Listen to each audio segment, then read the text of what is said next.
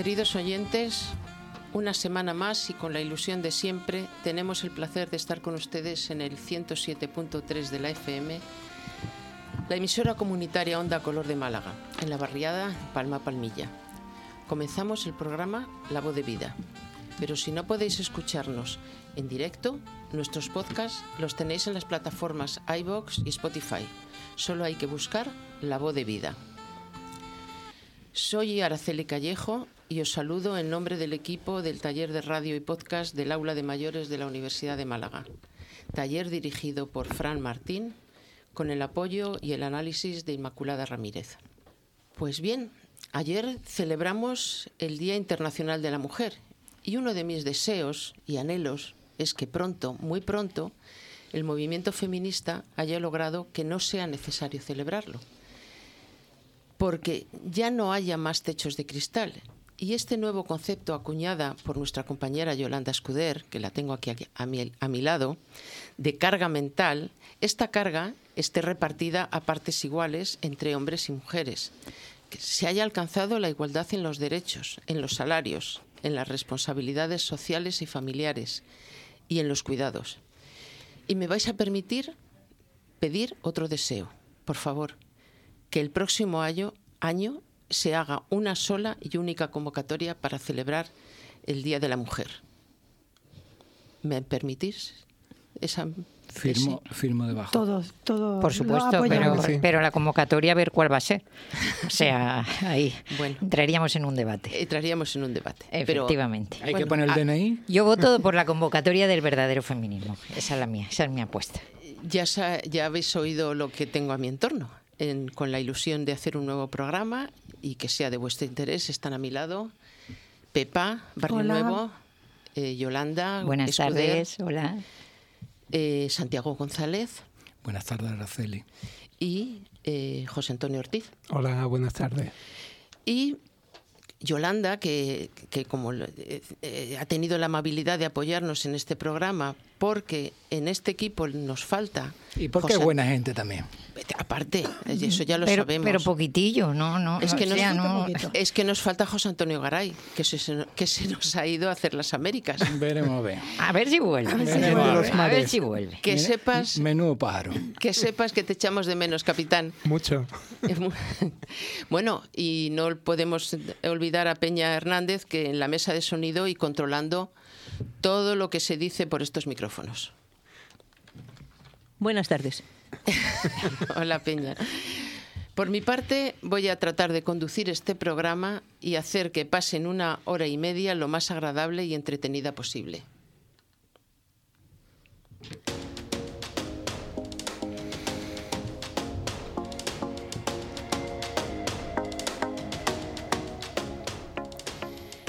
Voy a enumerar los contenidos del programa y por orden de intervención tenemos a, Pepa Barrio Nuevo en primer lugar que va a entrevistar a una de las componentes de Mestiza. Eso es. Bien. Yo voy a plantear un debate un poco peliagudo eh, sobre las energías renovables con dos películas como ejemplo. Santiago nos revelará los secretos de un diario muy especial. Eh, José Antonio Ortiz nos trae la música de David Silvan. Silvian, perdón. Silvian. Silvian. Y Yolanda sigue celebrando el 8M y nos va a dar razones para ser feminista hoy en día. Efectivamente, no sé si lo celebraremos o no, pero razones para ser feminista sí. Vale. Y lo último, y entre todos, eh, vamos a tener nuestra agenda cultural, que les daremos ideas de qué hacer y a dónde ir en los próximos días en Málaga y provincia. Estos son los temas que con ilusión hemos preparado para todos ustedes.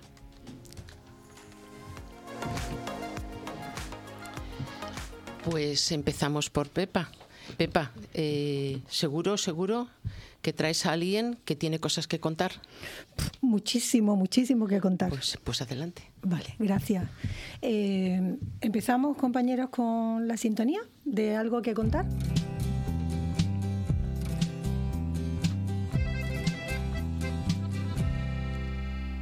Hay tanto que quiero contarte, Ya podemos empezar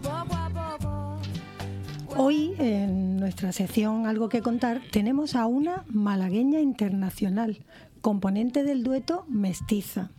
Mestiza compagina la música tradicional, sobre todo flamenco, con la electrónica. Son modernidad y leyenda. Entre sus metas está, como ella misma afirman, porque está muy orgullosa de su cultura, pues ella tiene como meta llevarla por todo el mundo. Tras el nombre de Mestiza se encuentran dos jóvenes mujeres, DJs, entre otras muchas cosas, Vela y Piti Bernal. Nos quitamos el sombrero, por supuesto, andaluz para recibir a una de ellas, la mestiza y malagueña, Vela. Hola, buenas tardes. Hola, ¿cómo estás? ¿Qué tal, Pepa? Muy bien. Pues Muchas gracias por la presentación. Nosotros estamos encantados de tenerte aquí y tenemos muchísimas ganas de que, de que empieces a contarnos toda tu historia. Pero antes yo te voy a pedir un favorcillo. ¿Por qué no nos dices cuáles son las redes sociales donde eh, nuestros oyentes y mis compañeros te pueden ver mientras hablamos eh, para que para que vean un poco vuestra puesta en escena que, que es súper espectacular. Claro, sí. Mira, nosotros tenemos nuestra web que es www.mestiza.es, luego nuestro Instagram mestiza.music y luego estamos tanto en YouTube como si nos buscáis por Mestiza DJ, salen todas nuestras sesiones y luego en Spotify Mestiza Music TikTok somos mestiza, o sea que estamos en todos los sitios. Vale, por lo menos ya pueden, eh, si alguien tiene curiosidad por veros, porque como digo, vuestra puesta en escena es espectacular, pues así pueden, mientras que escuchan toda tu historia, pues pueden veros. Em, como, como ya he dicho al principio, aquí en nuestro programa siempre vienen personas malagueñas que tienen algo que contar y tú obviamente tienes mucho que contar. Pero me gusta darle un enfoque mm, más personal eh, por lo menos al principio, porque la, la, artista, la DJ, tiene mucha oportunidad de conocerla todos tus seguidores, pero a la persona no tanto. Entonces yo voy a hacer un poquito, voy a situarte, eh, tú vives en Málaga, estudias Bellas Artes y, el, y a partir del último curso te becan y te vas a Barcelona. Pues cuéntame a partir de ahí ya qué cambia y cómo cambia tu vida. Pues mira, eh, de una manera así resumida, yo efectivamente estudio en Málaga hasta los 18 años, termino el último año en Barcelona, termino, o sea, hago el último año de Bellas Artes en Barcelona y de ahí me voy a Madrid a estudiar diseño de moda. Eh, y pues en esto estoy hablando del año 2012. Eh, yo ahí ya tenía una, una experiencia primera como DJ en Málaga, en un local de Málaga, pero de una manera muy eh, pues eh, como hobby, ¿no? Como una experiencia porque fue eh, pinchando con un ordenador y bueno, eh, a raíz de ahí se me queda esa espinita de querer eh, profesionalizarlo más y, aprender a, a, servir. Eso fue un primer contacto con, con el mundo de... Primer contacto, efectivamente. Entonces, de una manera paralela, yo mientras estoy estudiando en Madrid diseño de moda, conozco a, un, a una persona, un chico que me enseña y que me introduce de una manera más profesional en el mundo del DJ. Y eh, pues ahí comienzo mi andadura como, como DJ más profesional y, y bueno, durante todos los años que estoy en Madrid, que bueno, sí, actualmente me, sigo aquí en Madrid, pues me dedico a esto de una manera cada vez, pues eso, más profesional, mm, con más experiencia y todo eso, lo, eh, toda esa experiencia la iba alternando con, mi, con mis estudios. Vale. Todos los estudios que aparte haces también haces el estilismo y diseño de moda, pero también haces un máster de algo, ¿no? Sí, yo estudio varios cursos de moda, estudio un máster de, diseño de moda con la diseñadora Ana Locking, eh, de cómo crear una marca, que por cierto esto es un conocimiento que posteriormente me sirvió mucho eh, para, para, crear la marca mestiza, porque tenía todos ese, ese, conocimiento de cómo crear una marca desde el principio. Y luego eh, también estudié un, un, ciclo superior de estilismo. Y posteriormente estudié un máster de profesorado y, bueno, pues me dediqué unos años a dar clases en la universidad aquí en Madrid. Vale, durante todo ese tiempo tu compaginas eh, tanto estudio como luego ya dando clase en la Universidad Rey Juan Carlos, todo está, está eh, pinchando. O sea, tú ya empiezas de manera profesional a pinchar, ¿no? y además creo que tienes bastante éxito por toda España. Va a Ibiza, va por muchos lugares. Sí, yo comienzo a, pinchar en el año 2012 y desde ese año hasta hasta pues hace dos años que creamos el grupo de mestiza, yo eh, actúo de una manera individual, pero sí que es cierto que em, pues bueno pues me, la verdad que me va bien y lo convierto en mi profesión, pero me va bien a un nivel más nacional, no tan internacional como cuando ya comienza mestiza. Vale, si te parece vamos a escuchar un poquito del brillo y ahora seguimos hablando, ¿vale? Porque me parece interesante que empecemos a escuchar un poquito de música.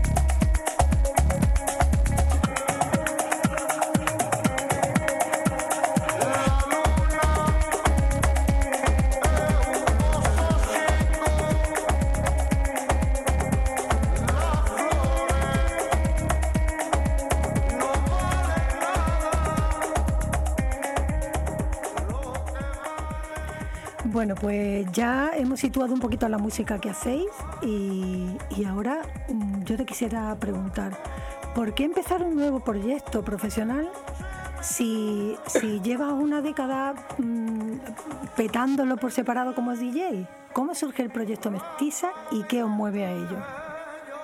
Bueno, pues eh, ¿por qué empezar un nuevo camino profesional? Básicamente es porque eh, me, bueno, yo me empiezo a a poner ideas en común con una amiga y compañera que es Kitty Bernard. Y, Ella también es DJ, ¿verdad? Era DJ, sí, efectivamente, éramos compañeras de la misma profesión, nos conocíamos ya desde hace muchos años atrás. Y, bueno, pues em, básicamente teníamos un poco la, misma idea de, de, unificar tanto el flamenco con la electrónica y, surge a raíz de conversación, de una conversación entre amigas, em, donde yo les pongo esta, esta idea que yo tenía ya de hace tiempo en mente y ella me dice que ella también lo había pensado y que tenía un poco la misma idea. Y surge primero, en primer lugar, como una fiesta que se llamaba Mestiza, una fiesta que íbamos a hacer aquí en Madrid. Perdona, perdona que te interrumpa, es que las dos soy muy aficionada al flamenco. Efectivamente, las dos siempre hemos escuchado flamenco. Sí. Y tú incluso bailas flamenco. Yo bailaba flamenco desde pequeña, sí, eh, yo desde los siete años bailaba flamenco en Málaga y bueno, cuando me vine a Madrid empecé a estudiar en la Escuela Amor de Dios, que posteriormente grabamos ahí eh, nuestros videoclips y, bueno, pues básicamente em, empieza como, como una conversación entre amigas de hacer una fiesta donde, donde la performance era mm, chicas que bailaban flamenco, chicas y chicos que bailaban flamenco. Y, bueno, pues em, surge como, como eso, como una experiencia, como una fiesta que íbamos a hacer en Madrid, pero hasta ahí. O sea, esa fue la primera idea que tuvimos. Una fiesta puntual que ibais a hacer. Una fiesta puntual, sí, que bueno, que tendría lugar a lo mejor una vez al mes en una sala de Madrid y, bueno, surge como, como esa idea, una fiesta donde mezclábamos electrónica con flamenco y había performance flamenco. Em, porque para nosotros es muy interesante esa fusión entre el baile flamenco, la música, la cultura del club y hasta, ese, hasta, hasta que lo hablamos no lo habíamos visto. Entonces, pues bueno, nuestra idea era, era fusionar todo eso.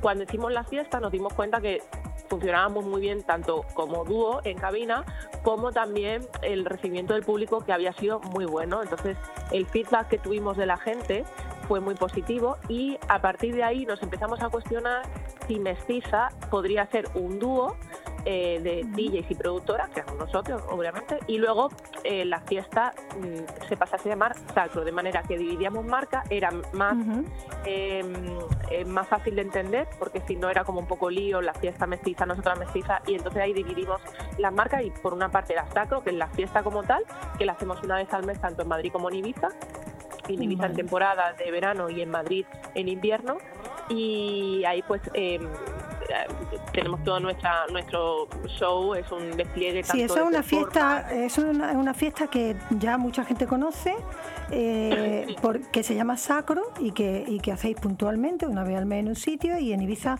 creo que os pasáis todo el verano haciéndolo, ¿no? Sí, y luego también lo hemos hecho en México y es muy probable que lo hagamos en París próximamente y en Dubái. Eh, Hay una cosa que, también quiero yo resaltar y es que vosotros eh, tenéis una seña de identidad bastante particular y es que mm, el, típico caracol de Estrellita Castro lo lleváis siempre en, vuestro... Sí, nosotras la estética es mm, muy importante en nuestra en nuestra marca, en nuestro dúo, porque bueno, al final mm, eh, creemos que es algo muy llamativo, que, se distingue y que, y que llama mucho la atención. Entonces siempre hemos puesto mucha mucho mm, eh, el enfoque en, esa estética, en, trabajar muy bien las influencias y las referencias del folclore español y llevarlo a la actualidad. El sombrero cordobés, el mantón de Manila, por ejemplo, ¿no? Sí, sí, lo que pasa es que nosotros siempre lo reinterpretamos, es decir, no lo, nunca lo, llevamos tal cual, es decir, siempre le damos un punto, un toque moderno y, lo interpretamos llevándolo a la actualidad. Ya. Em, bueno, a ver, hay, hay una cosa curiosa que, es como, como un cotilleo ahora que no nos escucha nadie. ¿Es verdad que estuviste ahí en una fiesta de cumpleaños de Alejandro Sanz? Sí, sí, sí, actuamos en la fiesta de, Alejandro Sanz, efectivamente. Sí, sí. Habéis hecho colaboraciones con Setangana, con la Mari, habéis estado en el pabellón andaluz de Fitur, lleváis un año interesantísimo. Sí, con Zetangana más que una colaboración fue la apertura de su concierto en la Plaza de España de Sevilla, que fue cuando cerró su tour.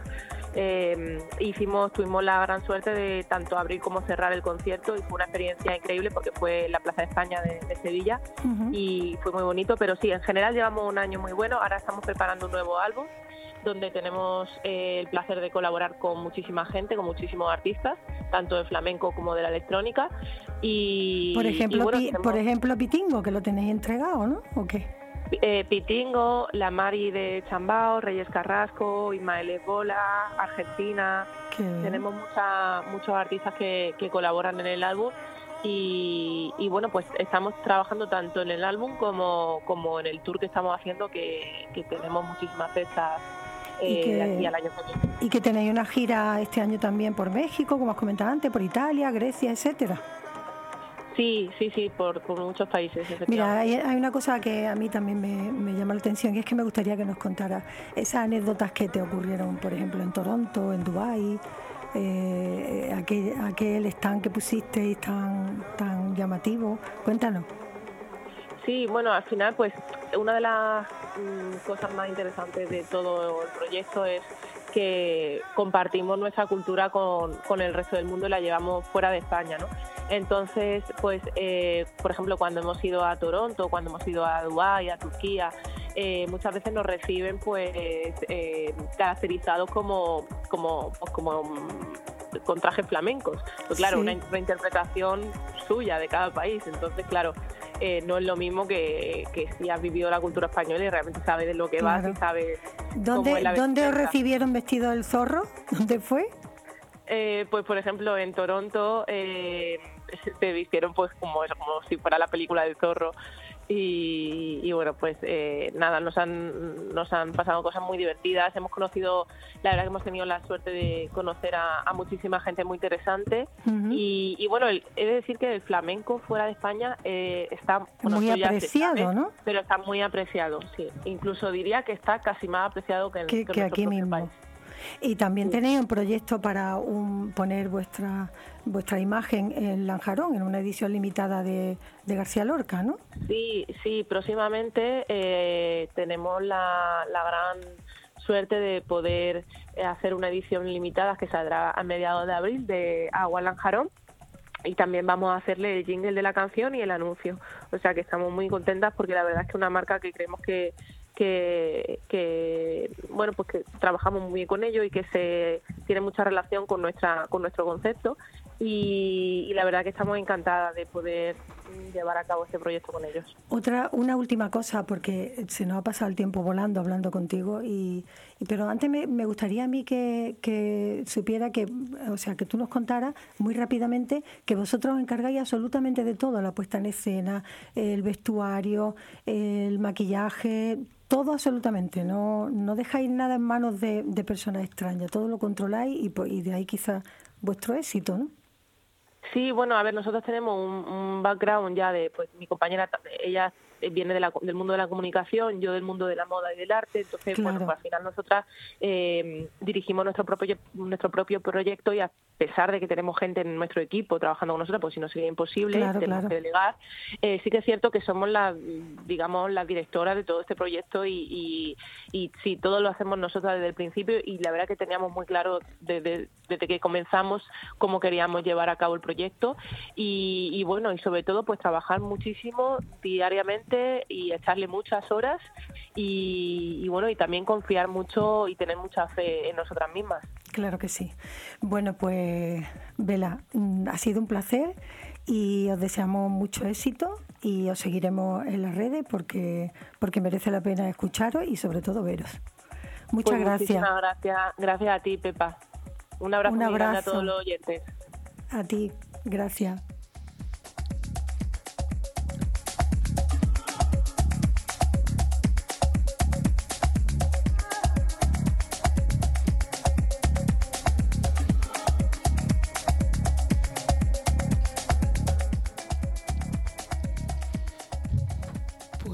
Cambiamos de tema totalmente. Nos vamos a tratar un asunto de, los objetivos de desarrollo sostenible. Uno de los objetivos, el séptimo objetivo de la tan traída y llevada Agenda 2030. El séptimo dice que hay que conseguir energía asequible y no contaminante. Y mi pregunta es, ¿a toda costa? Pues bien, los objetivos de, este, de esta eh, ODS eh, dicen que es garantizar el acceso universal a los servicios energéticos asequibles, fiables y modernos para 2030 aumentar considerablemente la, proporción de energía renovable frente a las otras fuentes energéticas, duplicar la tasa mundial de mejora de la eficiencia energética y así sucesivamente hasta concluir que la infraestructura y mejora de la tecnología para prestar servicios energéticos modernos y sostenibles para todos en los países en desarrollo. Pero, ¿cómo se logra esto? Parece que de momento, si la ciencia no avanza por otros derroteros, con macroinstalaciones de paneles fotovoltaicos y parques eólicos o con molinos de viento. Peña, vamos a los molinos de viento a ver cómo suenan.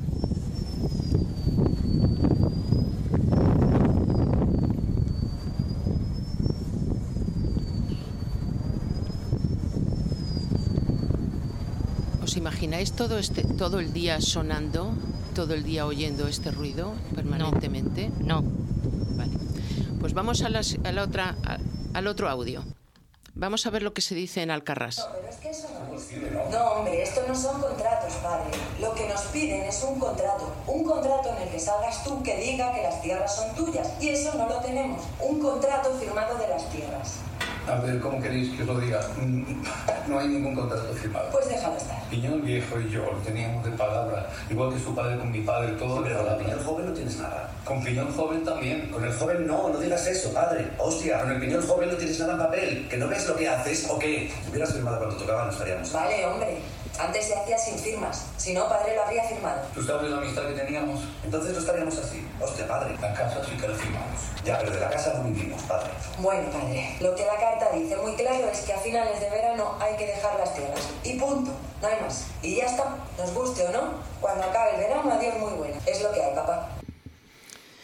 Bien, pues el debate está en la calle y está exaltando a las asociaciones ecologistas Y por si nuestros oyentes no han visto las películas Alcarrás y Asbestas, decirles que tienen algo en común. Los directores han sabido anticipar posibles problemas que vivirá la sociedad con la convivencia entre la producción de energías renovables y los modos de vida tradicionales. En Asbestas, el desencadenante de la tragedia es un parque eólico y en Alcarrás son paneles solares. En los dos está la lucha entre el modelo de agricultura tradicional y la producción de energía, que van a competir por los mismos espacios, afectando al paisaje y a los modos de vida rurales. ¿Qué decís con esta presentación? Pues que plantea un problema, perdón. Planteas un problema que planteas un problema que es muy complicado saber dónde te pones por lo menos esa es mi opinión.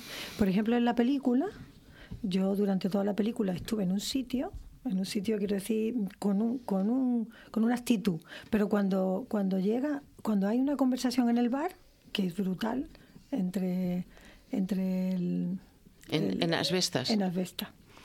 Mm, llega un momento en que digo, mm, Dios, es que este también tiene razón. O sea que para mí es un problema, es un problema gordo. Es complicado, muy complicado. Santiago. Bueno, yo decir que, empecé a ver la película y me vine abajo. La tuve que quitar. No estoy pasando unos momentos muy buenos. Pero conozco el tema. Vivo en el campo y, y cada vez ven más placas, más campos solares pero que España es muy grande y que tiene que haber sitio para todo, tiene que haber sitio para el cultivo, para los melocotones y para las placas solares, porque no podemos depender nada más de las energías nucleares y de, y de lo que hay ahora mismo. Mucha contaminación, ¿no? Pues Antonio.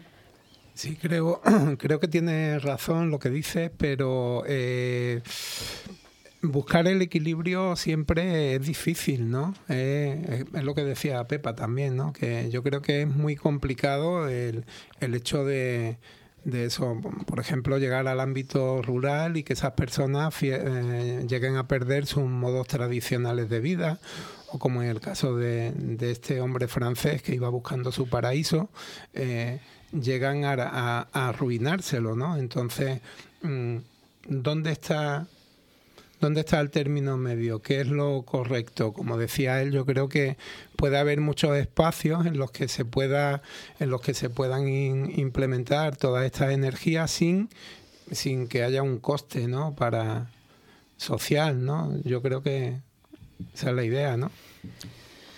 Jolie. A ver, si las cosas fueran fáciles no serían un dilema. O sea, estarían claras desde el principio.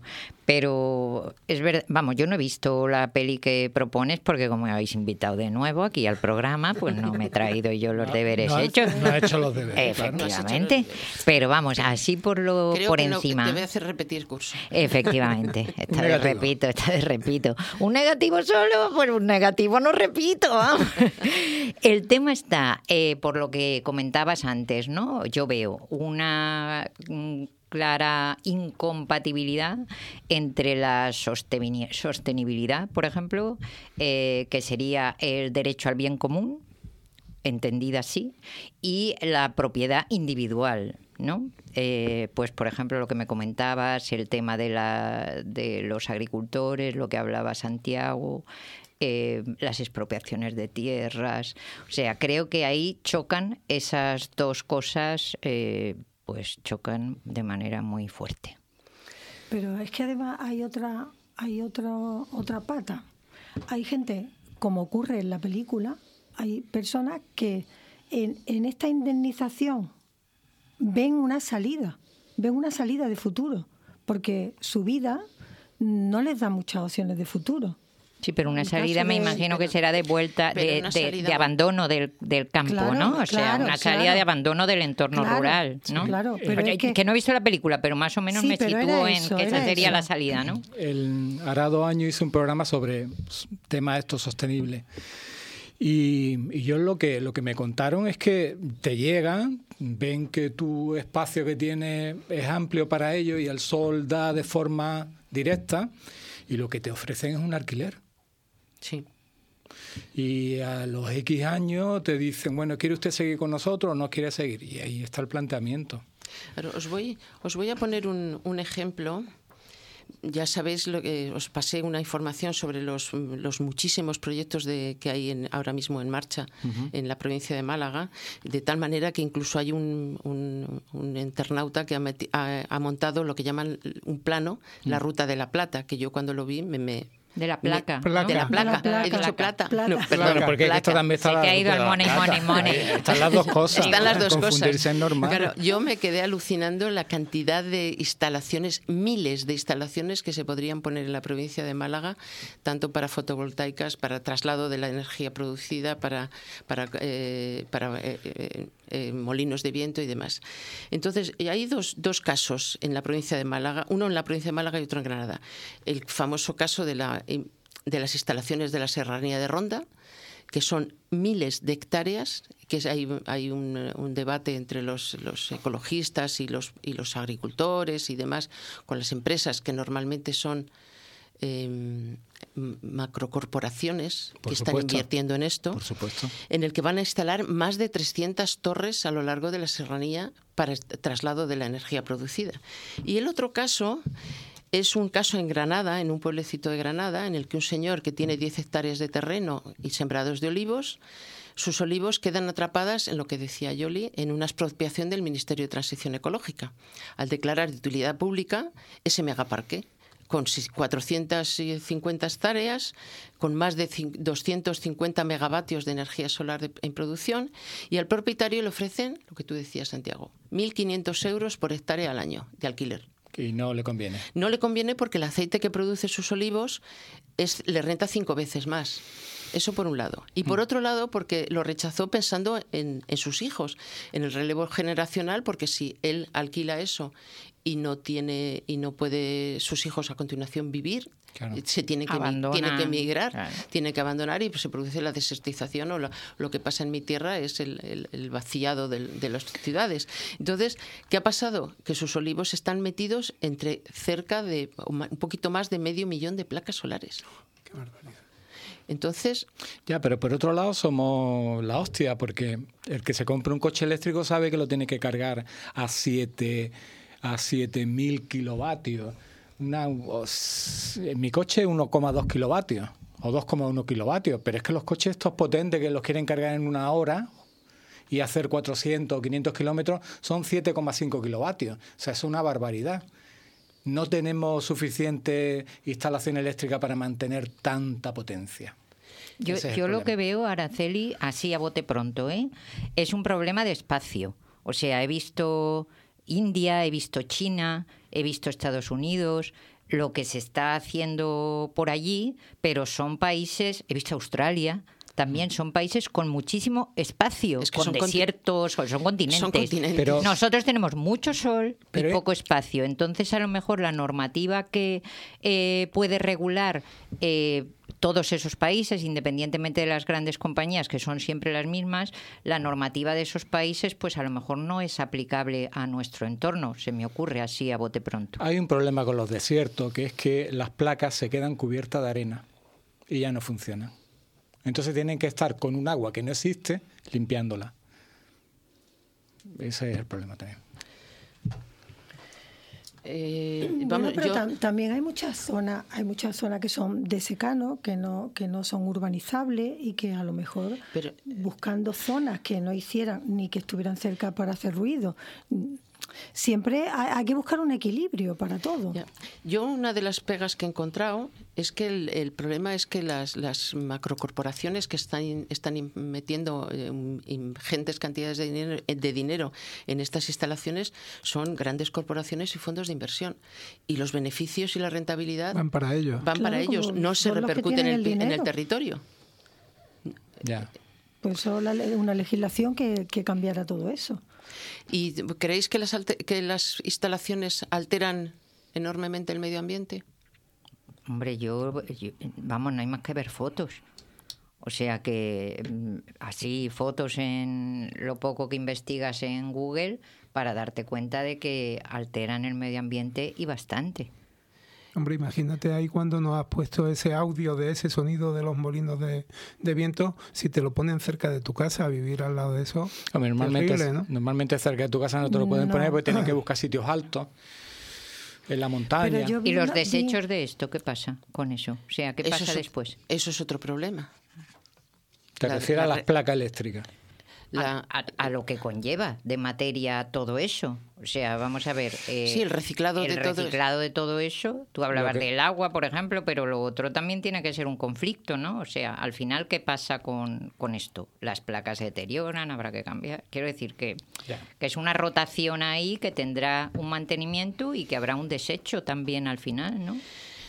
Bueno, pues yo, yo eh, eh, tengo una pequeña una pequeña mm, reflexión.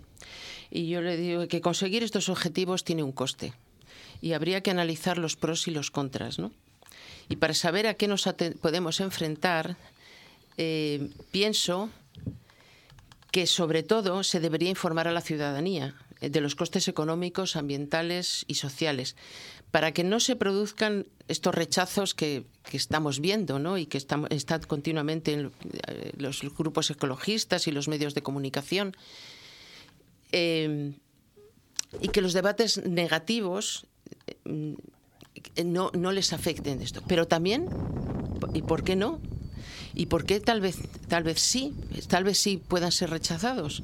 Porque el balance entre el coste y el beneficio para los habitantes y para, para el país sea, no sea equilibrado. ¿Qué os parece? Lo que decía Pepa, creo que era, que es que, o José, que el equilibrio es difícil, es que si no, no sería un dilema, ¿no? O sea, que la búsqueda del equilibrio en esto, como en tantos otros problemas de difícil resolución, pues es lo que marca eh, quizá el hacerlo mejor, no digo bien, pero mejor o el hacerlo... Lo mejor posible. Exacto, lo mejor posible. Muchas gracias. Gracias a ti por traer este tema tan importante y tan de actualidad. Pues Santiago. Adelante Santiago. Adelante Santiago. Adelante Peña. Música, por favor.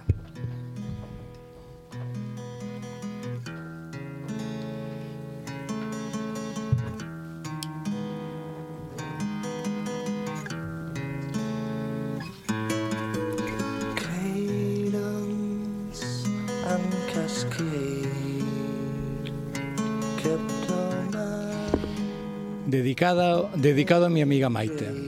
Diario de un prejubilado. La excursión. Es la primera excursión organizada a la que voy. Si sigo por este camino de prejubilado me quedan dos horas. Os cuento el itinerario. Día 1. Punto de recogida, hora 9.45. Estadio de la Rosaleda. Justo en el lugar donde me aplican tortura cada dos semanas. Veo el grupo de amigos, me animo y para adentro, subidos a lomos del autobús, dispuestos a disfrutar. Destino, La Mancha. No espera el hotel, comer, descansar un rato para escoger la actividad. O taller de teatro o spa. Cena con tertulia y a dormir. Día 2. Campo de Criptana y Toledo.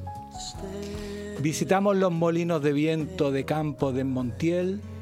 Vistos por dentro son curiosos ingenios y por fuera bellísimos monumentos, rodeados de souvenirs de Sara Montiel. Compré azafrán y caramelos de propóleo.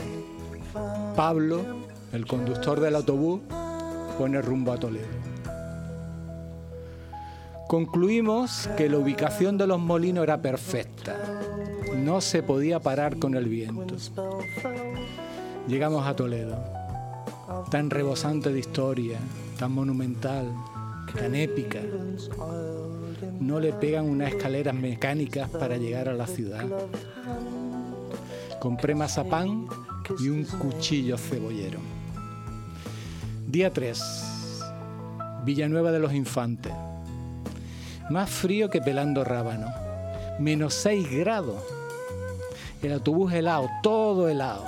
Y leo en el móvil. la Universidad Autónoma de Madrid, mediante un estudio del Quijote, deja al descubierto que aquel lugar de la Mancha de cuyo nombre nos quiero acordarme es Villanueva de los Infantes. Leí también que Manuel Vila, el escritor, dijo, Don Quijote no huía de la realidad, huía de España. Llegamos allí informados de todo. Un grupo de japoneses nos recibe junto a la escultura del hidalgo caballero y su fiel escudero, a tamaño natural. Unos pocos junto a Don Quijote, el resto abrazado a Sancho Panza. Se fotografiaban. El sentimiento hacia Sancho nos une a los dos países, está claro. Nuestra guía, una señora muy amable, nos esperaba en la plaza sin importarle el frío. Nos mantuvo todo el tiempo atento a ella, como si esperáramos hacer un examen. De entrada, impuso un trote rápido. Había que adelantar al otro grupo, los japoneses. Con el frío se agradecía. Visitamos Casa Ilustre. Bueno, más bien tan solo los patios y las fachadas. Y aprendí que si la cabeza del escudo miraba a la derecha, era hijo legítimo del dueño de la casa. Y los que miraban hacia la izquierda, hijo no legítimo, bastardo. Pocas casas estaban habitadas, unas transformadas en museo y otras para celebrar congresos y eventos. Sí que entramos en la pequeña habitación de don Francisco de Quevedo. Un catre pequeño, junto a la ventana y el escritorio, con cajones dobles ocultos, como los espías. Allí redactaría sus últimos litigios. También murió allí dentro. Nuestra guía afligida, para animarnos, nos contó la siguiente historia. Don Francisco de Quevedo y Villegas tenía prohibido pisar las tierras del pueblo, por mandato del rey. Confinado en la torre de Juan Abad, que pertenecía a sus tierras, Quevedo mandó llenar su carro con tierra y sobre ella poner un sillón donde sentarse y se marchó dispuesto a ver la corrida de toro en Villanueva de los Infantes. El intento de apresarlo quedó fallido Paró su carro en la plaza, ajustándose sus gafas de miope y con la mano junto a la espada gritó, se equivocan señores, estoy pisando mi propia tierra. Cuarto día y último. Visita al Magro. Destacaba su plaza inmensa, de ventanales verdes que antes eran azules y que el sol la convirtió en verde, bellísimas. Un corral, un corral de comedia único, el más antiguo que existe en Europa, en uso. Vimos la obra de teatro El retablo de las maravillas, de Miguel de Cervantes, y me gustaría destacar que comimos muy bien, en un buffet, que me cambió el concepto de buffet. Todos todos los alimentos detrás de vitrinas atendido por una familia que te servía en tu plato justo lo que tú pedías. Una comida de calidad desde los entrantes a los postres. Todo excelente. Al finalizar la comida, una señora con unas pinzas recogía los restos de pan y decía, son para las gallinas. Magnífico ejemplo de que la comida no se tira. Fin de la excursión con la promesa de repetir, todo junto.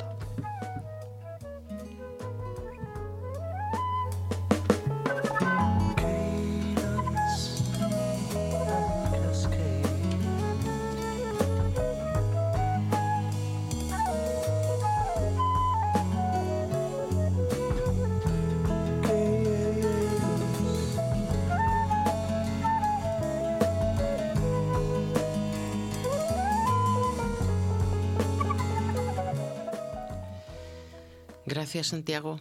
Qué buena, qué buena excursión, ¿eh? Bueno, la he hecho mejor, pero yo solo en el coche. es que la manchada para mucho. ¿eh? Y ya no gusta conducir tanto, te gusta que te lleven.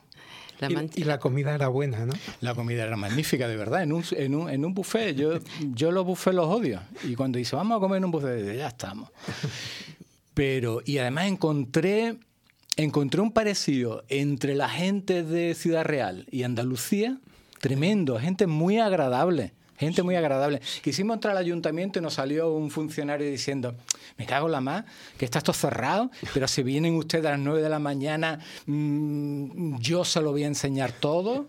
Entramos a una cafetería, el grupo de amigos y tal, todos café, yo pido café, me arrepiento, ponme un Nestí. sin problema, tío, sin un Nestí. Y por último tengo que contar, tengo que contar que que estuvimos comiendo en un chino para despedirnos todos y darnos besitos y eso. Y, sentí la estupidez de la humanidad de una manera tremenda. Nos servían los platos con un, con un robot y a mí me decían, el robot lo tenía yo detrás y decía, Santi, coge los platos, coge los platos. Y yo veía a los camareros, siete camareros allí mirándome a mí. Y la compañera echó mano, se tiró el líquido de la ensalada por encima. Digo, este mundo no tenemos arreglo. ¿eh? Pero bueno, así es la vida. Sí, Quevedo, sí, Quevedo levantó. ¿Cuántos Quevedos? ¿Cuántos Quevedos necesitamos? Santiago, ¿no comiste berenjenitas de Almagro? Te voy a decir que las comí. Bueno, debías de haber traído unas poquitas. Pero es que no vi yo que fuera para tanto. si están oh, buenísimas, debe ser que la que probaste no estaba buena. Porque no, sería de Almagro. No, no, era del mismo. y además eran las que estaban rellenas de pimiento. Eso, eso. Todas están rellenas de pimiento. Y pinchadas con un palito de, de, hinojo. Esas, sí me gustaron, sí. Bueno, que tienes derecho a que no te gusten, vamos. No, no, no, a mí me encanta. Lo que pasa es que donde vayan unas toreras. Exacto. unas, gildas, como se dice en mi tierra. Efectivamente. y yo viví en La Mancha 10 años y me parece que es una, gente eh, es magnífica. Son magníficos. Es magnífica. Yo creo que el único malajen que yo he conocido de Ciudad Real era el pobre, era un encargado que tenía. Pero todo lo que conocí allí dentro estaba muy bien. yo creo que se, se, estropeó por el camino. Yo, mi, comadre, mi comadre es de Almagro, ya te lo dije cuando mandaste las fotos y he ido mucho a Almagro, me encanta. Claro que sí. yo he vivido en Almodóvar del Campo desde los 8 hasta que me casé. ¿Cuántas cosas tenemos en común? Porque yo parí a mi primera hija y me fui a y me fui, no, la parí en Madrid y me fui a vivir a, Almodóvar del Campo durante seis meses. Luego me trasladé a la capital. sí, bueno, la capital que judicial era, era, Puerto Llano. Que judicialmente pertenecía a Almodóvar. Sí, sí, sí. Así que muchas cosas en común. Es, es muy recomendable entrar dentro de un, de un molino de viento. Sí, sí. sí. Es, es aquello maravilloso bueno, cómo te lo explican y cómo funciona. Los minutos nos van atacando. Pasamos, pasamos a, que José Antonio nos ilustre otro día más. El otro día nos, nos, nos dijiste y nos enseñaste quién era Sakamoto. Y hoy continúas con tu selección musical. Sí, vamos con otro gran músico, ¿no?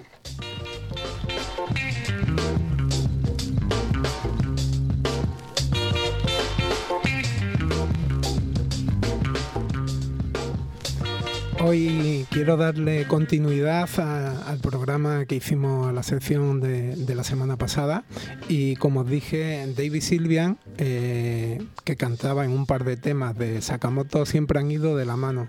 Y yo quería presentaros a este músico porque creo que, es un tío muy interesante. Eh, nació en febrero, en febrero del 58, tiene 65 añitos.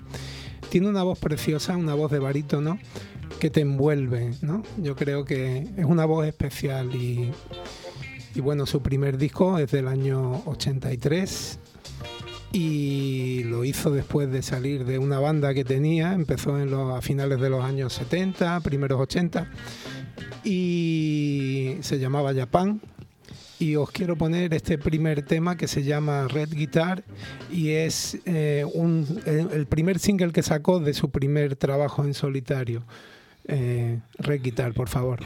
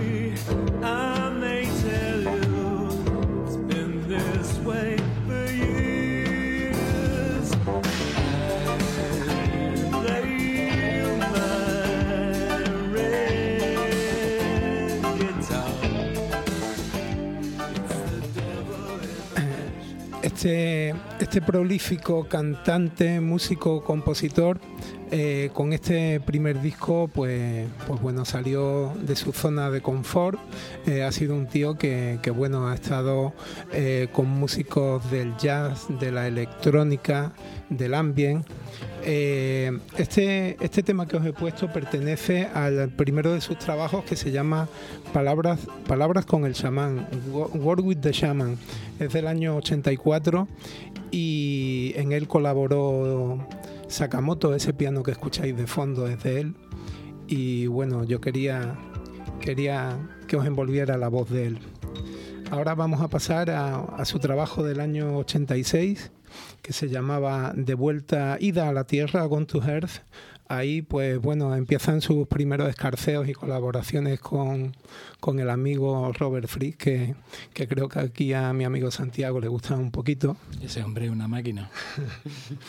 y bueno, este, este tema se llama Silver Moon, Luna de Plata, y, y escuchamos la guitarra de Robert Frick con él.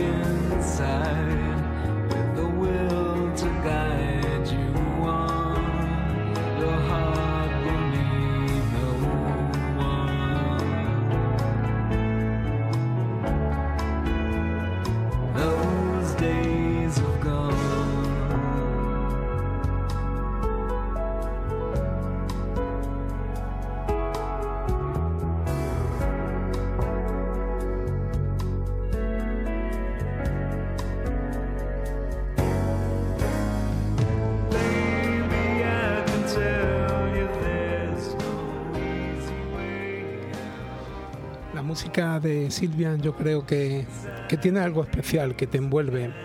Eh, el otro día eh, estaba paseando con una querida amiga mía de Granada, con mi amiga Esther, y ella me comentaba, le pasaba al igual que a mí, que lleva toda la vida escuchando a este, este músico, y me, y me comentaba que, que le transmitía mucha tranquilidad, ¿no?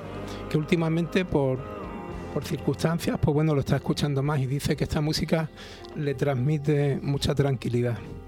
Eh, disfrutamos de un día muy bonito, paseando por allí por las calles de Pinos, al lado del río.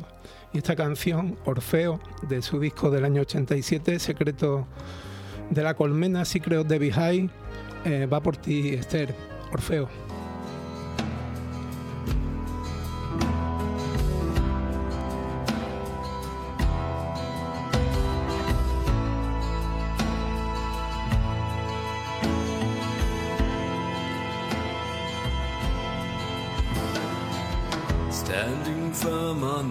Stony ground. The wind blows hot, pulls these clothes around. I harbor all the same worries as most. The temptations to leave or to give up the ghost. I wrestle with an outlook on life that shifts between darkness and shadow. Like I struggle with words for fear that they'll hear. But Orpheus sleeps on his back, still dead to the world. Sunlight falls, my wings open wide, there's a beauty here I cannot deny. bottles that tumble and crash on the stairs are just so many people I knew never cared. Down below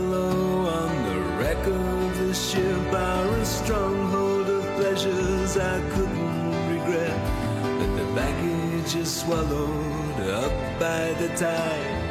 As Orpheus keeps to his promise and stays by my side.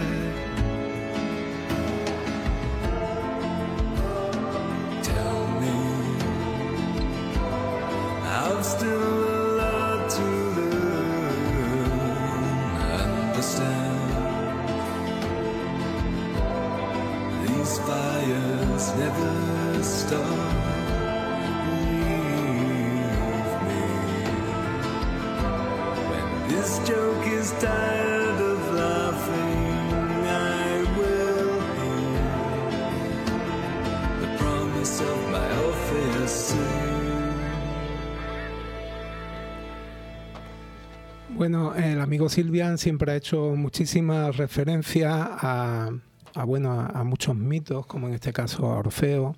Siempre ha hecho muchas referencias a la literatura. El otro día en el programa de Sakamoto puse ese Forbidden Color que hacía referencia al libro de Yukio Mishima, eh, Colores Prohibidos, que, que como os comenté hablaba un poquito de los ambientes homosexuales de Tokio en los años 50.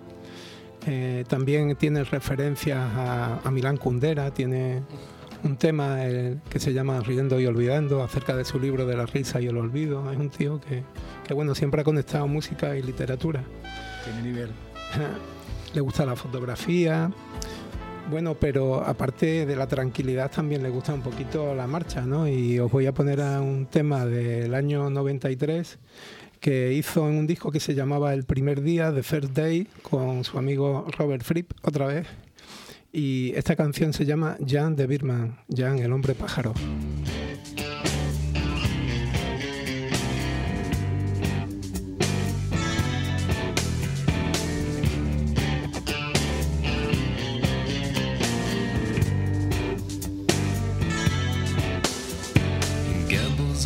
Saddle, he's pulling up the mane. He thrashes at the horse's back, ambition is a bloody game. Horse doesn't wanna jump the river, looks too wide. Well, he faces every hurdle with a nervous state of mind. Stay with me, read deeply. Take three paces back, turn and make a full attack. Gods are laughing and they're tugging at the reins. But he's taken to his wings and they hit the bank. Heaven may stone you. But Jean the Bourbon pulls it off. Heaven may stone you. But Jean the Bourbon pulls it off.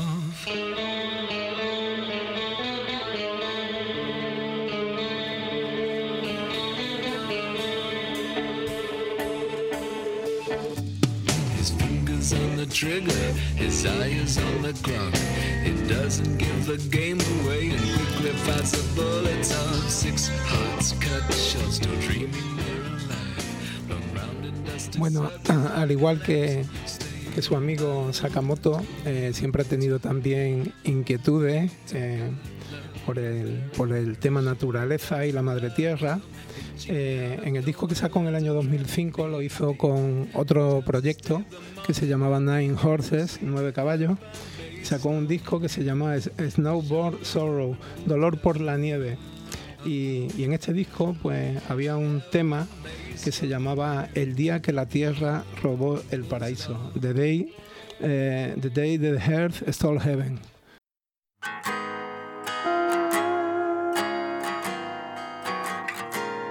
Let me tell you about a friend. She contends she will always love me. It's this ability to lie and deceive that has lost me completely.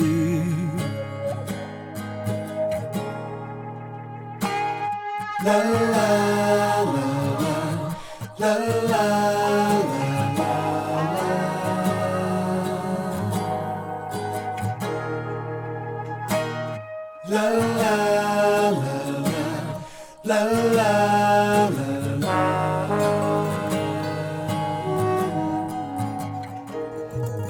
reminder of the facts. Make her calm down and relax, but why bother? It's the shallowest defense. To my utter astonishment, it is over.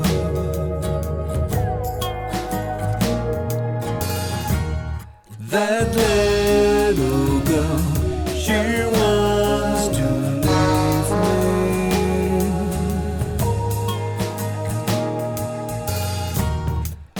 little girl wants something more.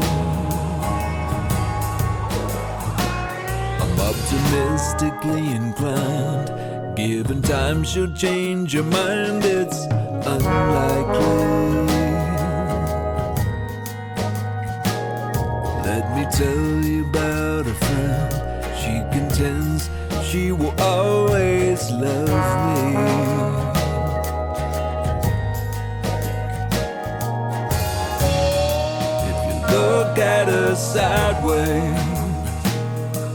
She will let you know.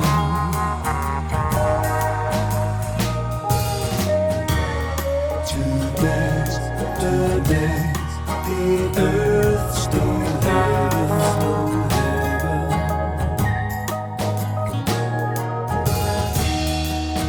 Look at her sideways, she will curse you out.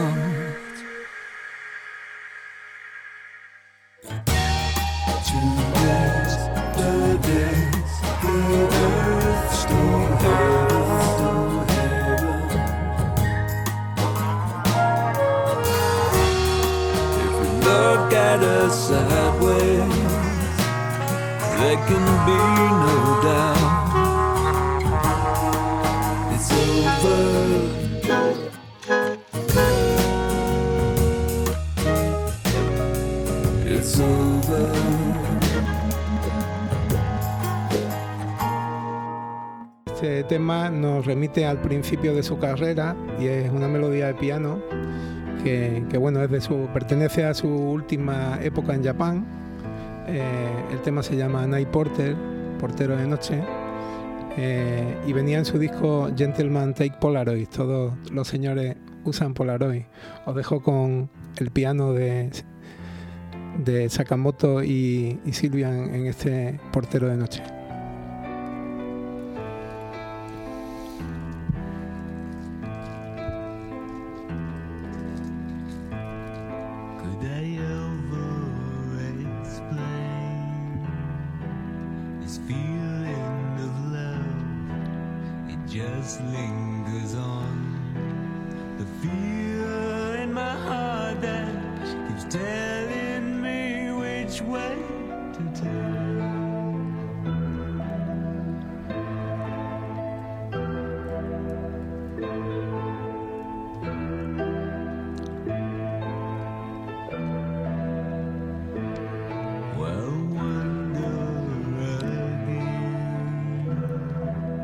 Close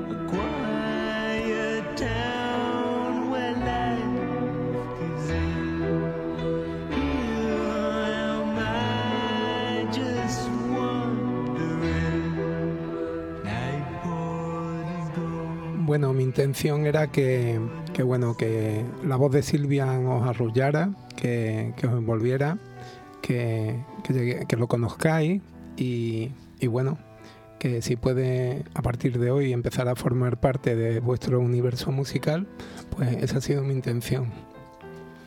Gracias. Gracias a ti.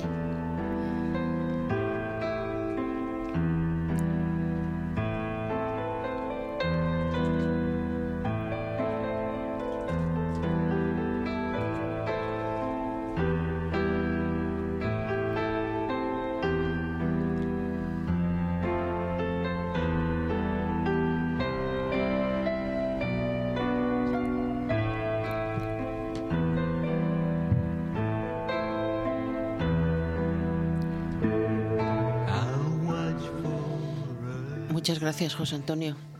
Nos estás ilustrando, me estás poniendo al día con unos músicos maravillosos. Yo espero eso, que bueno, que haceros llegar un poquito parte de mi universo musical y, y si, y si puede sumar a, al que ya tenéis cada uno de vosotros, pues esa es mi intención. Para ti este, ah, para mí este hombre era absolutamente desconocido. Pues, y es una maravilla. Pues me alegro enormemente poder haberlo hecho referencia a él y ya te digo, yo llevo desde, desde que soy un crío escuchando su música y, y, disfrutando de ella. He tenido la inmensa suerte de verlo en dos ocasiones en directo, una aquí en el Teatro Cervantes a principios de los años 2000, que vino presentando un disco recopilatorio y fue un concierto precioso y luego con su proyecto de Nine Horses que os comentaba antes en el año 2007 los vi, lo vi en Madrid y la verdad es que fue una delicia. Así, ya hace mucho tiempo que no está tocando en directo, si bien es cierto y verdad que este año va a sacar material nuevo. Si, si alguna vez viene por aquí y tenéis la oportunidad de verlo, no lo dudéis que lo vais a disfrutar. Pues repito, muchas gracias. Yo me apunto. Yo también. Mucha Bien. conexión interior, José. Y nos tomamos una cervecita. Eso. ¿Con él? ¿Con él? No, Ojalá, bueno, nosotros. ojalá. Bueno, ojalá. Ojalá. pero bueno, de momento que nosotros. Ojalá. Bueno, Yolanda. Hola, Araceli. Muy buenas. Las mujeres de este, de este programa somos feministas, creo, ¿no? Sí. ¿Los hombres también? También, por supuesto. Mm, Yo estoy rodeado de mujeres, yo no puedo decir lo contrario. Bueno, puedes decir lo que quieras. Exacto. No, no, no, estoy rodeado en mi casa. Yo de, aquí, también. de aquí me puedo, de aquí me puedo escapar.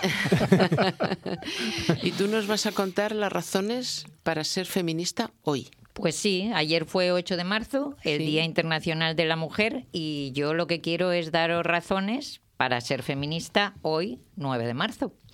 Para mí el 8 de marzo es hablar de manos, de manos de mujeres de distintos colores, manos del mundo unidas por realidades comunes de desigualdad.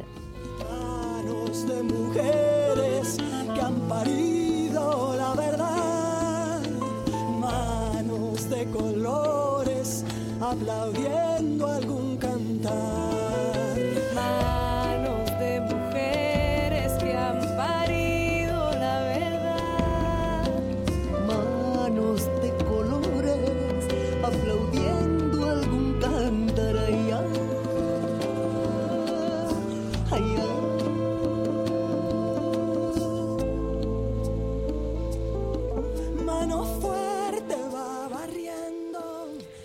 Pues queda mucho por hacer y hay que estar muy alerta, decía Rosa María Calaf. Pues por aquellas mujeres que murieron en el incendio de la fábrica, por las que me hicieron un poquito más libres, por las que pidieron mi voto, por las que hoy piden el voto para otras, para tantas, por las que intentaron hacerlo siempre desde la paz y la no violencia por las que han sufrido y sufren acoso, por las que están en el circuito del turismo sexual, por las que atrapan en la red de trata de personas, por las que casan en su infancia, por las niñas y mujeres que mutilan cada día, por las que la pidan, por las que planchan el pecho, por las que violan cada día, cada mes, cada año, por las que violan en las guerras cada día, cada mes, cada año, por las que sufren violencia en el mundo por parte de su compañero sentimental, violencia física, sexual o psicológica, por las que son, fuimos y seremos acosadas en algún momento vital, por cada día de lucha por las brechas, la salarial, la de la educación, la de los cuidados, tantas brechas, muchas brechas por las que no tienen acceso a la educación, por las que tenemos acceso a la educación y recibimos una educación manipulada que abre más brechas, tantas brechas, por las que no tienen leyes que las protejan, por las que tenemos leyes que pensamos que nos pueden proteger y que nos pueden hacer avanzar y no lo hacen, porque juegan en contra, por las que somos manipuladas mediáticamente cada día, por las que me abren los ojos y me enseñan la otra cara, por volver a ser feminista de verdad desde dentro, porque no se confunda la lucha, porque queda mucho por hacer y hay que estar muy alerta.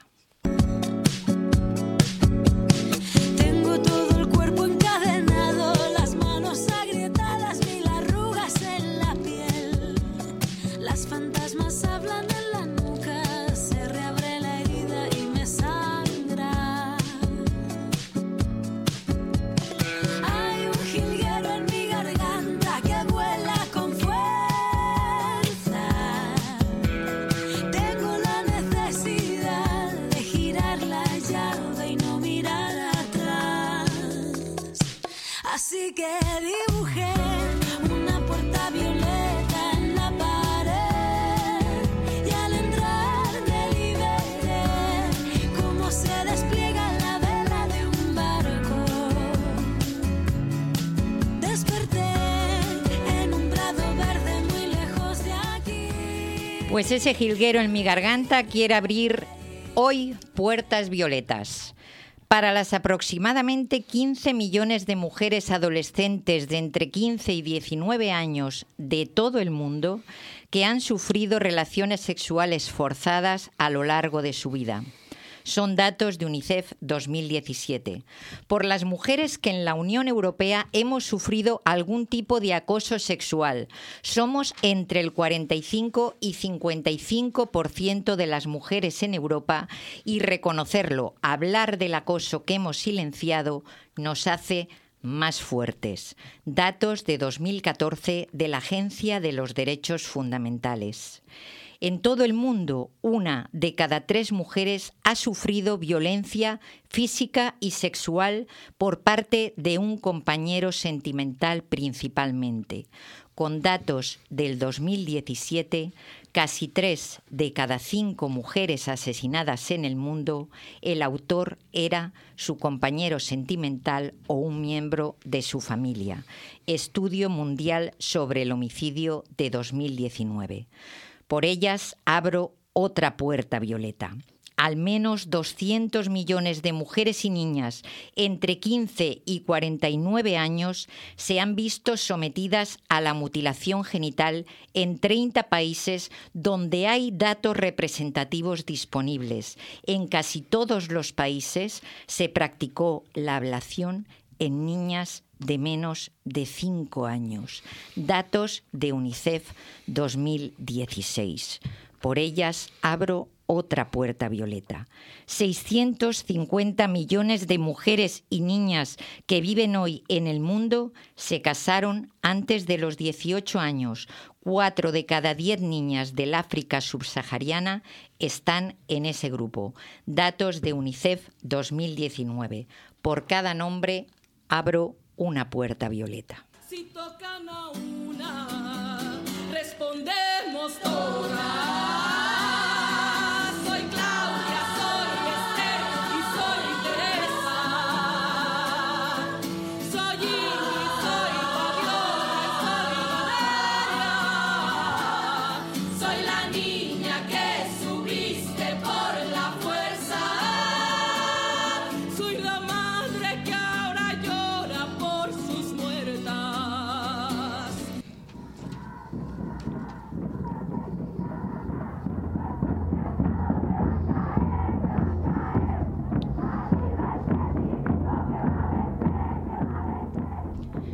Después de oír estos datos, y les puedo aportar muchos más, ustedes pueden reflexionar, pueden informarse y seguir informándose sobre lo que está pasando hoy en día. Pueden pensar en si las leyes actuales protegen a la mujer o no. pueden ser críticas y críticos, pueden escuchar otras voces más allá de las que quieren que oigamos. Pueden seguir pensando que la brecha salarial no existe en el mundo, que no es real que a las mujeres nos venden los pechos nuestras propias madres para pasar desapercibidas y no ser violadas, para protegernos, como sucede en Camerún. Pueden desconocer que en Mauritania a las niñas las hacen engordar a la fuerza, porque la delgadez es vergüenza e inferioridad, una tradición conocida como Le Bleu y que desde los cinco años las someten a este cruel proceso en el que las obligan a comer para ganar kilos porque el tamaño de una mujer indica el espacio que ocupa en el corazón de su marido. Incluso se nos puede olvidar que en Nepal se destierra a las niñas y mujeres que están menstruando a cobertizos o chozas. O podemos olvidar a las camalaris, que son vendidas por sus padres a familias ricas, a menudo propietarios de tierras o miembros de una casta superior. ¿Para qué? Para paliar sus dificultades económicas. Podemos olvidar que la menstruación sigue siendo una amenaza oculta para la educación de las niñas, que el 40% no asiste a clase cuando tiene el periodo o que abandonan los estudios cuando tienen su primer periodo. Podemos olvidar que casi dos tercios de los adultos analfabetos del mundo son mujeres, una proporción que se ha mantenido inalterable durante los últimos 20 años. Podemos olvidar que la economía de los cuidados, el trabajo no remunerado en el hogar, el cuidado de enfermos, niños, mayores, en un 75% está sostenido por mujeres. Podemos olvidarnos incluso de los techos de cristal. Pueden seguir pronunciando la frase esta tan típica de yo no soy machista, ni feminista y aislarse de lo que yo estoy hablando. Pueden seguir pensando que el hombre es superior a la mujer y perpetuarlo. Pueden no entender lo que está pasando con el feminismo actual y perderse y pasar de ello, porque es complicado. A mí también me cuesta. O también pueden pensar que es de justicia humana ser feminista. Y hoy, 9 de marzo pueden tomar conciencia que la igualdad no es real al día de hoy y que es de justicia humana seguir luchando por ella. Las palabras de Emma Watson ante la ONU fueron, si no soy yo, entonces, ¿quién? Si no es ahora, entonces, ¿cuándo? Escuchen a una mujer que me fascina. Ella es Amelia Valcárcel. Es filósofa, miembro del Consejo de Estado, muy lúcida, y en estos días que se ha celebrado en Madrid el primer Congreso Internacional Feminista, ha hablado. El Congreso entero está subido a YouTube y les aseguro que es de una profundidad sobre el feminismo que no les va a dejar indiferentes. En un momento que es confuso, donde necesitamos enterarnos de lo que se cuece más allá del 8 de marzo. De todo lo que falta, aquí y en el resto del planeta. El 8 de marzo no es el Día del Orgullo, nada. No nos vamos a vestir de nada, ni vamos a hacer otra cosa que ponernos en la calle a decir que somos ciudadanas del mundo, cuya ciudadanía todavía está muy interrumpida en algunos aspectos Vamos a mencionar todos los cautiverios que todavía existen y vamos a reclamar y exhibir la solidaridad con todas las mujeres del mundo que están padeciendo situaciones terribles.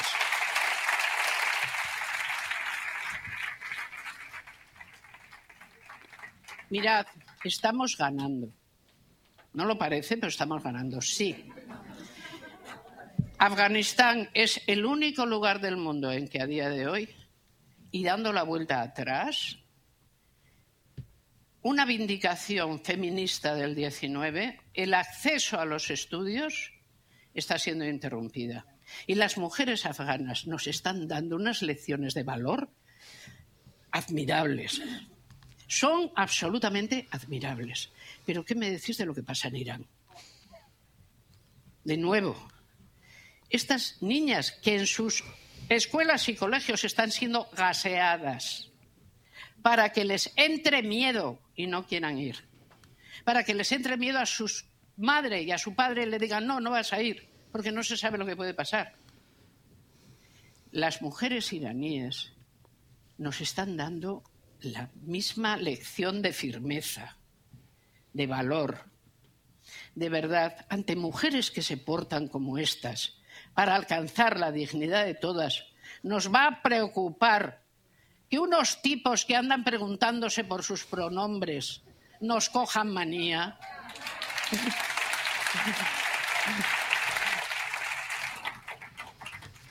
Cierro. Estamos en una civilización feminista, pero en sus albores. Esto ha empezado hace dos siglos largos y en una de estas, y con suerte, acaba bien. Pues en una de estas, y con suerte, acaba bien. Con este rayito de esperanza, con controversia en el momento actual, en nuestro país y en otras partes del mundo, en mi humilde opinión, como me gusta decir, ser feminista es una manera de estar en el mundo que francamente recomiendo. Igualdad palabra, no me importa no escucharla cuando exista fuerte tormenta de abril, el sol que ilumina las flores, amargo así se van tras de ti, el fuego del anochecer.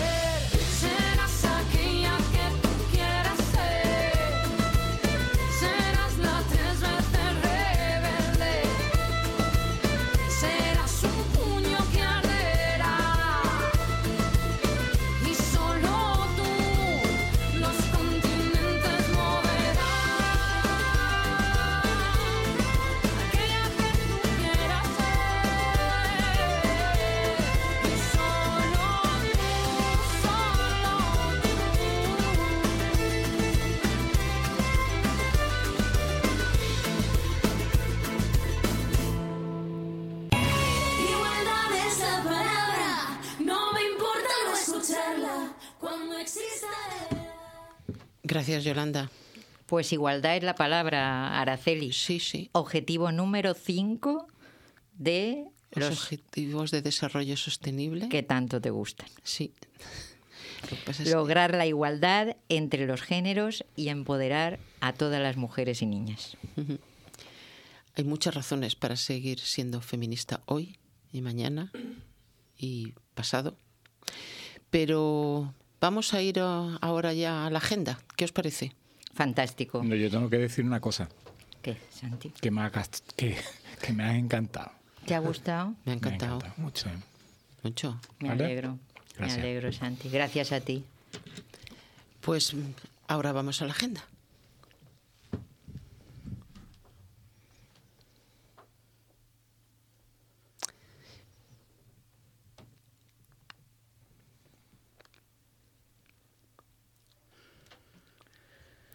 Eh, ¿Podemos empezar? Sí. Sí, Peña, ¿nos das la sintonía? No. Pues entonces, ento- No, sí. ¿no? entonces, Yo, entonces yo- yo puedo hacer la musiquilla con la boca. ¿eh? Venga. Venga. Los músicos, venga. Dale, dale. Agenda cultural Ahí estamos. de la voz de vida para Málaga y provincia. Si no fuera por Teresa. Eh, ¿Empezamos, José Antonio? Venga, empiezo yo mismo. Eh, mira, vamos a aprovechar y, y vamos a decir que comienza la 26 edición del Festival de Cine. Eh, va a ser del día 10 al 19 de marzo. Eh, bueno, en principio le van a dar a Rafael, le van a dar la Biznaga, Ciudad del Paraíso, por su amplia y, exito- y exitosa carrera. Rafael, cantante. Sí, señor. Sí, señor. Joder, bien. Me encanta. Y nada, y van a, por un lado... Escándalo. Oh, escándalo. Bella de punta. Eh, vais a poder ver a los que tengáis ganas de verlo. van a, a retransmitir la ceremonia a través de la 2 y de Canal Sur a partir de las 8 de la tarde. ¿Qué día? Mañana. Mañana. Mañana, día 9. Mañana día 9. a No, hoy, No. hoy, hoy, hoy. No, no, no, no, no. Perdón, Hoy perdón, hoy día 9. Y bueno, hay actuaciones, decían, de Vanessa Martín, de Miguel Poveda, Diana Navarro con su disco flamenco, Natalia Lacunza con Tiene que ser.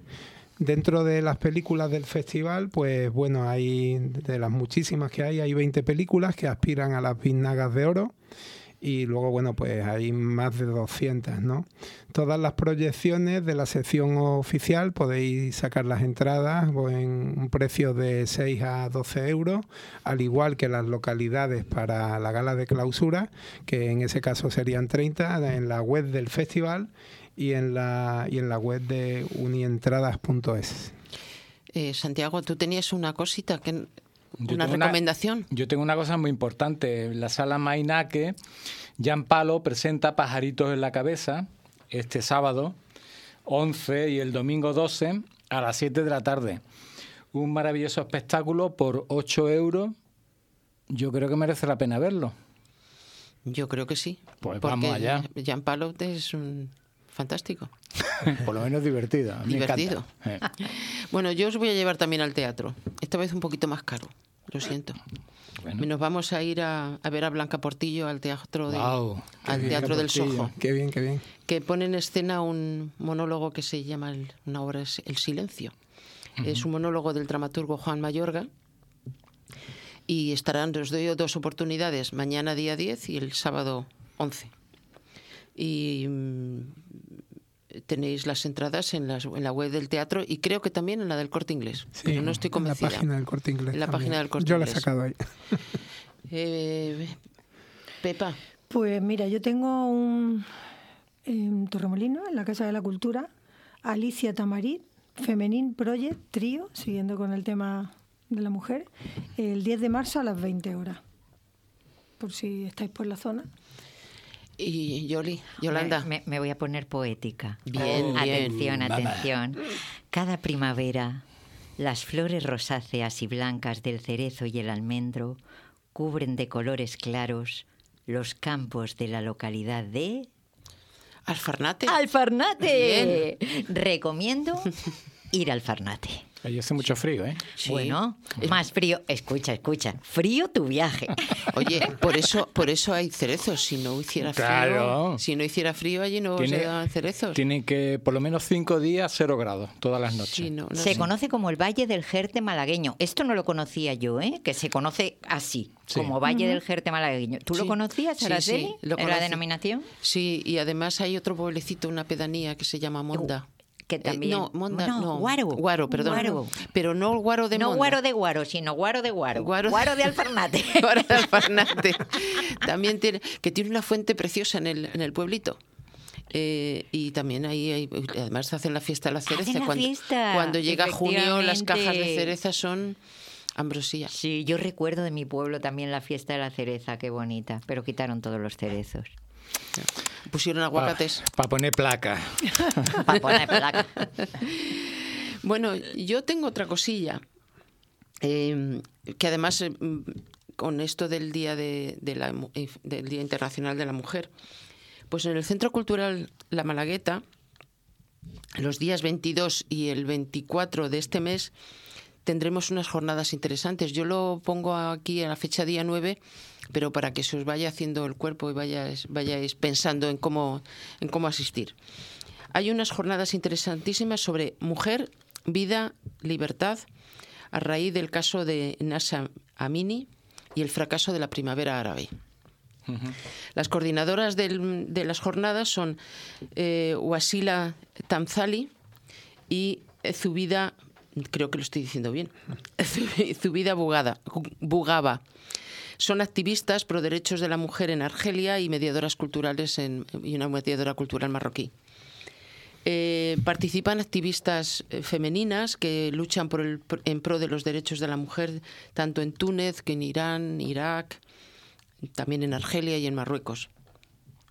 Eh, para más información y horarios, porque no lo, ten- no, lo, no lo he logrado encontrar bien, podéis visitar la página web del CC, Centro Cultural Malagueta, o sea, CC, la Malague- perdón, lamalagueta.com. ¿Algo más? Eso era para el fin de del 22, ¿no? No, son, me parece que son martes y miércoles. Creo que no es. eh, ve- di- 20 es lunes, creo que es jueves y viernes. Vale, porque tú para el 23 me propusiste algo en el María Cristina. Quizás. Sí, que hacían un concierto tributo Enciclopedia del Blues. Pues posiblemente. Sí, y mola también esa, esa opción. Bueno, pues después de. Yo os quería, quería también Bien, Peña. Adelante, adelante, Peña. Quería recomendaros de, los, de la térmica eh, unos conciertos que hace de la Filarmónica Frente al Mar, que mañana a las 7 de la tarde en el auditorio Edgar Neville va a dar la Filarmónica obras mm, de Tchaikovsky, de Debussy, de Rosauro Ney. Vale 15 euros la entrada normal para mayores de 65, jóvenes hasta 21 años y personas con movilidad reducida son 10 euros nada más. Y, mm, y también quería recomendaros, como yo soy abuela de nietos, pues también de la térmica, el día 11 hay unos cursos y talleres que se llaman Galilei Kids y van desde los 3 años, 4 y 5 infantil, para 6, 7 y 8 de junior y de 9 a 14 en senior, donde les hacen talleres, mm, una empresa que se llama Habilitas Educación.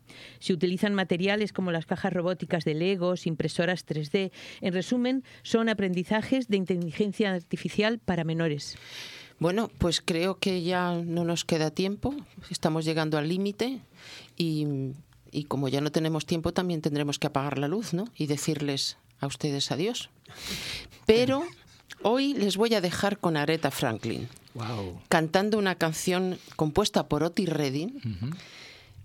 Ya sabéis cuál es, ¿no? Respect. Guau. Sí, sí, sí, sí, sí. Liga con mi tema, liga con mi tema. Y liga con mi tema, y liga con mi apertura. Bien. Bueno, pues según el. ya sabéis la historia de esta canción. La compuso Otis Redding. Y eh, según el biógrafo de Aretha Franklin, ¿Quieres me ver que estoy bailando, no? deconstruyó la canción, la reconstruyó y en vez de ser una, una canción que el hombre pedía respeto a su mujer, la convirtió en un himno feminista. Así que arriba Aretha Franklin. Y hasta Perdón, hasta la semana que viene. Ya no nos despedíamos. Que sean ustedes felices.